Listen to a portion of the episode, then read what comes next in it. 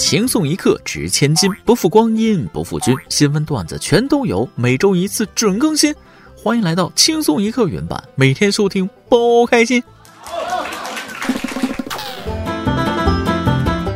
终于到了脱单的季节，大家脱单了吗？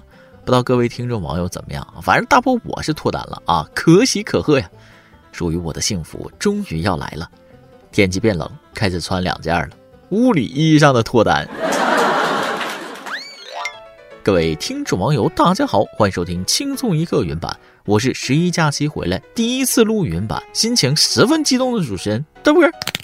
这个十一过的，气温降的比我体重降的都快，冷的不像话呀！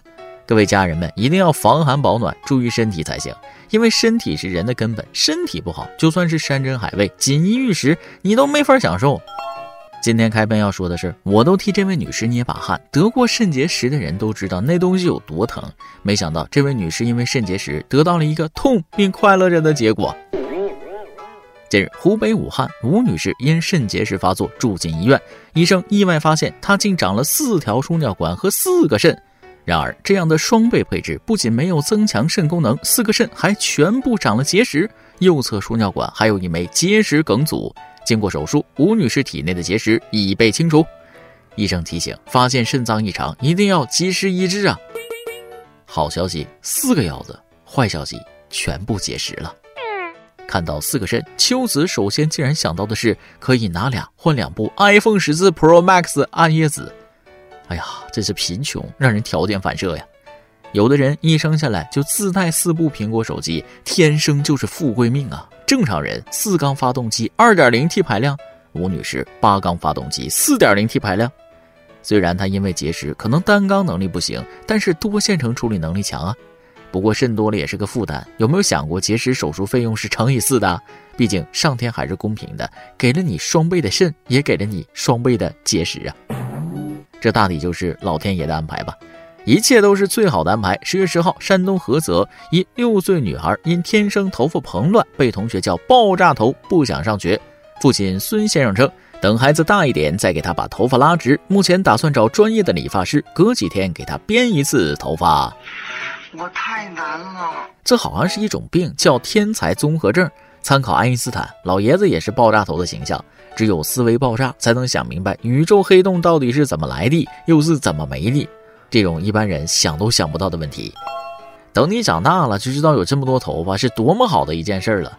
不过等孩子再大点上中学了，可能会遇着麻烦。在我们那边，这种情况一定得给教导主任开个证明，证明自己没烫头才行。太能理解这个小朋友了，我也经常因为长得好看被质疑整容。而你所厌恶的生活，可能正是别人羡慕的。很羡慕下面要说的这位女士啊，这辈子还能 cos 一次避雷针。十月九号，福建厦门一名女子针灸回家后，发现头上还插了一根针。当事人陈女士称，给她针灸的医生有事出去了，拔针的另一个医生可能没看到她头上还有一根针。大概过了五六个小时，回家后她才发现针都歪了。她没感觉害怕，就是觉得很好笑。陈女士说，沟通后医生说上门来拔，结果她下楼时针就掉了，目前并无不适。别人是真不错，这里是真不拔。这幸好是针灸的针，换成别的针，不敢想象了。问，话说这东西可以自己拔吗？答啊，能，可能会出血，一定要抓紧时间去医院，不然去晚了就愈合了。开个玩笑啊，拔这东西还是不要自己上手了，万一有风险呢，专业的事情就交给专业的人。这要赶上雷雨天，搞不好啪嚓一个大雷，直接可以穿越了。安全这两个字我都要说倦了。近日，湖北恩施一男子在马路上推车前行，全身酒味儿。执勤交警怀疑其存在酒驾行为，便将其拦下。该男子坚持称自己虽然喝酒了，但没有骑车，并称可以查监控。经查，该男子酒后全程推行车辆，没有骑车，不构成酒驾违法行为。但他推车行走在机动车道内，不仅妨碍交通，影响其他车辆通行，还有可能使自己的人身安全受到威胁。警方提醒：酒后驾车使不得，但推车依然不可取呀！嗯，好家伙，给交警都整不会了，算你小子狠呐！不让酒驾，也不让酒推，那酒后扛着车走可以吗？我觉得不行啊，这样会引起别人开车分心，依然不可取。总之，中心思想就俩字儿：安全。但是不得不说，这大哥觉悟挺高的，人家真没骑车呀，他肯定觉得推了俩小时值了。我现在都觉得他这是故意推过去给交警查的啊！毕竟这么守法，不被查一下子真的亏了。爱逃课的同学，你们也亏大发了。近日，河南开封河南开封科技传媒学院一女老师因高颜值走红，有同学称其教授毛概，讲课生动接地气，教学很完美，上了一次还想再上。还有同学询问上课时间和地点，表示想去蹭课。这位老师的美貌用语言真的很难形容，就特漂亮啊！她的下颌线简直比我的人生规划还要清晰。漂亮老师的出现，成功提高了这个学校毛概的出勤率和其他课的旷课率。如果当初我的毛概老师也长得这么好看，我现在大学应该还没毕业。长这样老师，你叫我看黑板不可能。不过讲真，再漂亮的毛概老师也不如期末会透题的毛概老师。那不是老师，那是天使啊！天使降临人间。但奉劝大家不要容貌焦虑，更不要羡慕美貌的人。你想想看，他们拥有美貌的同时，却失去了丑。当美女有点难度，当社牛还是能争取争取。来呀，上案例。近日，广西柳州，洪女士和妹妹来旅游，不知道吃什么时，偶然看到一个酒店新人在办婚宴，想着当地人的酒席应该能吃到正宗当地美食，便跟新人表明身份来意，并附上两百元红包后去吃了席。新人很热情邀请他们，最后他们和新人成为好友，第二天还约着一块儿去玩。哦，不过也有不少网友评论，这要是在温州，根本随不起礼呀。洪女士坦言，当时确实没有考虑太多，后来才反应过来，也许有人会觉得太少了。不过我也只是体验一回，觉得比较新奇，以后不会再这样做了。李丹注明，一名闲逛嘴馋女子，最低二百元。要我看，这不比自己去饭店吃安逸啊？两百块钱吃自助，还能看结婚表演，太值了。不过有些网友觉得这也随的太少了，怎么好意思去的？你们那儿结婚随多少份子钱呢？我觉着，只要新人愿意，没有什么不合适的。结婚不就图个喜庆吗？要是只随两百，组团去一个加强牌，这话当我没说。好了，今天的新闻部分就先到这里，下面是咱们的段子时间。再来记一段。我曾经住过一家个人经营的旅馆，前台小姐姐跟我说了，晚上可能会有工作人员来按摩，你要是不能接受的话，赶走就好。等到了晚上。看到从小小的门门里面钻出旅馆养的猫咪，趴在我们身上踩了一通之后就回去了。一首歌的时间，Q 群网友优西想点一首歌。大波包小姐，你们好，我是那个网友叫无名，好久没有投稿了，也好久没时间社交了，已经落下好几期轻松一刻没有听，太累了。我天天回家一开门，体力就用光了。我虽然只是个高二的学生，但我在学校也真的挺累的。我今天终于有时间投稿了。我每一次投稿都不是无厘头，我的每一次投稿你都可以当做一个小议论文来看。那么这次的主题是：现在的民谣还能叫民谣吗？说起民谣，始终觉得它是一种山高水远、只可意会不可言传的东西，而它的吸引人的地方也就在于对生活的嗟叹以及故事的凝练。正如马迪与傲寒、宋冬野和董小姐、赵雷和南方姑娘、陈粒和祝星、花粥和良人，字字坚定，句句追心。民谣代表着什么？在古罗马，我们称荷马为吟游诗人，他走唱在欧洲大陆，传唱着人间的故事。回顾中国当代民谣的发展，按照年代划分，一共经历了三个阶段：一是以高晓松、老狼、小柯、沈庆等为代表的上个世纪九十年代的校园民谣。他们是学院派和唱片工业的精英，二是以小何、万晓利、周云鹏、野孩子为代表的新民谣，他们是清苦的都市异乡客；三就是以宋冬野、马迪、程璧、好妹妹等为代表更新的城市民谣，他们是互联网时代自由生长的新文化 IP。但是为什么现在见不到这些大火的民谣歌手了呢？前几天微博上有一个热议的话题：唱南山南的马迪变了。最近，在一档叫《我是唱作人》的节目中，许久未露面的马迪唱了首自己写的《是首俗歌》。这首歌和他之前的音乐风格相差甚远。音乐风格转换外，马迪自身也变了很多。这是他入行十年来第一次上综艺，他人也瘦了许多。去年他在微博上发生活照，有人调侃他胖成了宋冬野，没想到今年他就摇身一变成了精神小伙。和马迪一起上节目的还有陈丽。节目一开始，他俩被自动划分到了民谣歌手的阵营里。但仔细想想，比起民谣歌手，这些年陈粒更为大众熟知的是他独立音乐人的身份。然后你再往下想，又会发现，和马迪一样，十年之后火起来的那一小撮民谣歌手，好像在最近几年都销声匿迹了。但他们的消失不是不红了，而是他们在努力撕掉身上的标签，有了新的身份，过上了新的生活。既然上面提到了马迪，那我们就从马迪说起。马迪不在民谣，是因为成长了。用他自己的话来说，就是人会进步。以前写的东西看不下去了，太矫情了。马迪最火的歌是《南山南》，当初他写这首歌纯粹是为了抒发自己的情感，压根儿没想过能不能火。所以这首歌能火，纯属意外。那是二零一五年夏天，张磊在中国好声音的舞台上唱了《南山南》，一下子给唱火了。这首歌在当时火到什么程度呢？小饭馆、超市、酒吧，无论你走到哪儿，都能听到音响里传来的。你在南方的艳阳里，大雪纷飞；我在北方的寒夜里，四季如春。那是一个被南山南洗涤的夏天。按理说，红是一件令人开心的事儿，可马迪有些排斥。南山南最火的时候，他说自己都听吐了，加上大众对南山南的过度解读，都让他有些不自在。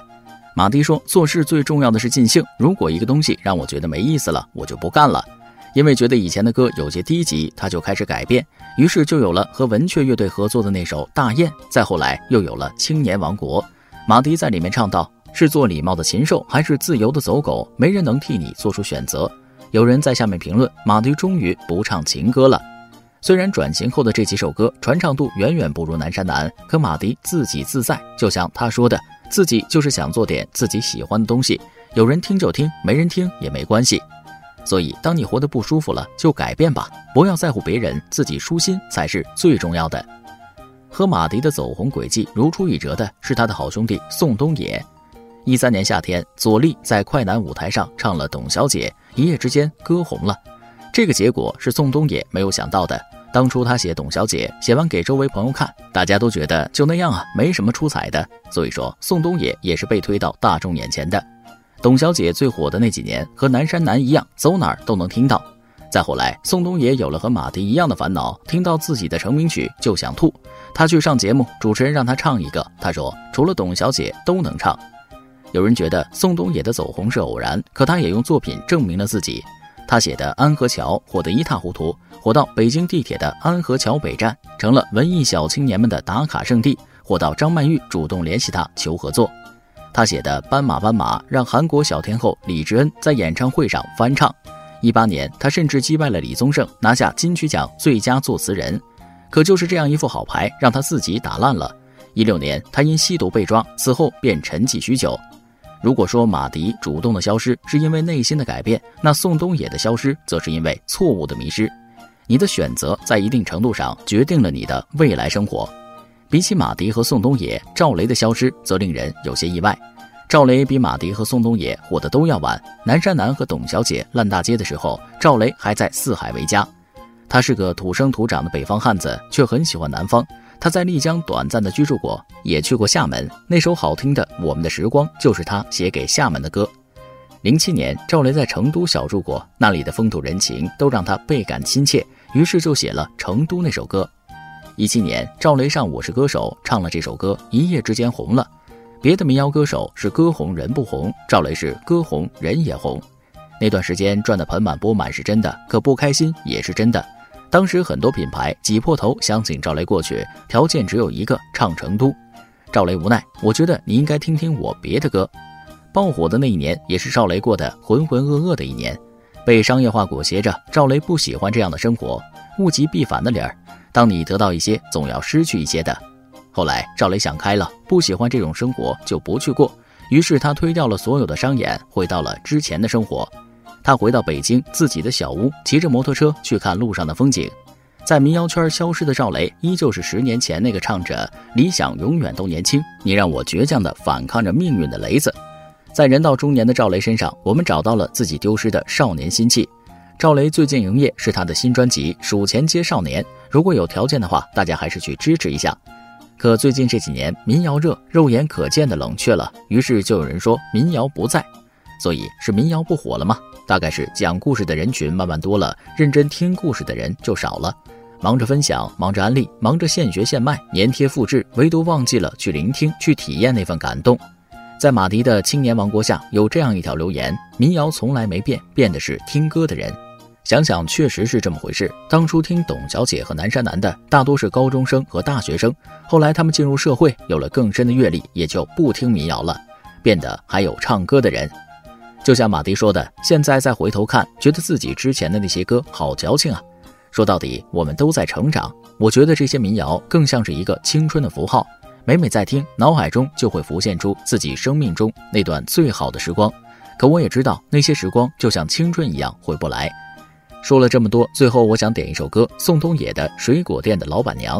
那个水果店里的老板娘生的一副好模样，唇红齿白，眉目如画。她喜欢在后山静坐，但从不与人同坐。直到那一天，她独坐了一夜，她流泪了。她说她在等一个人，一个没有告别就远走的人。说的好多，不好意思，各位听众网友和大波，祝大家头发浓密，睡眠良好，各位晚安。看来啊，这位网友对民谣有自己独到的见解。老实说，我平时也很喜欢听歌，但是民谣歌曲听的还是比较少的。不过我觉得，对于某个风格的歌曲，他们本身的定义是一个样，这份定义在每个人的心里又不一样。比如说，我听民谣的时候，总是在自己心情比较焦躁的时候听民谣音乐，可以让心情平静。而民谣本身唱的是生活中最普通的那部分，一切看似平平淡淡，但这份平淡却是最让人心安而且向往的。我们在歌曲中寻找生活的意义，在生活中寻找歌曲中的浪漫，这应该就是民谣要传达给我们的东西。好了，还是听歌吧，祝你快乐。以上就是今天的网易轻松一刻，由电台主播想当地原汁原味的方言播轻松一刻，并在网易和地方电台同步播出吗？请联系每日轻松一刻工作室，将您的简介和录音小样发送至 i love 曲艺 at 幺六三点 com。老规矩，祝大家都能头发浓密，睡眠良好，情绪稳定，财富自由。我是嘚啵，咱们下期再会，拜拜。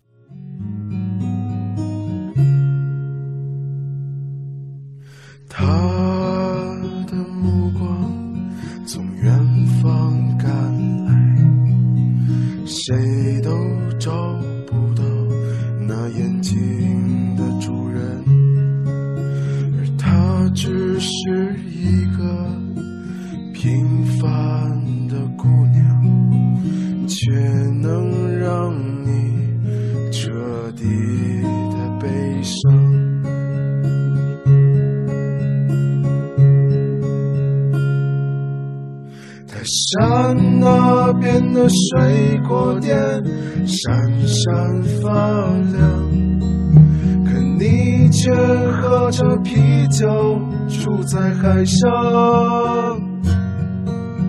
有另一个人每天都把水果吃光，而你只是偶然路过这地方。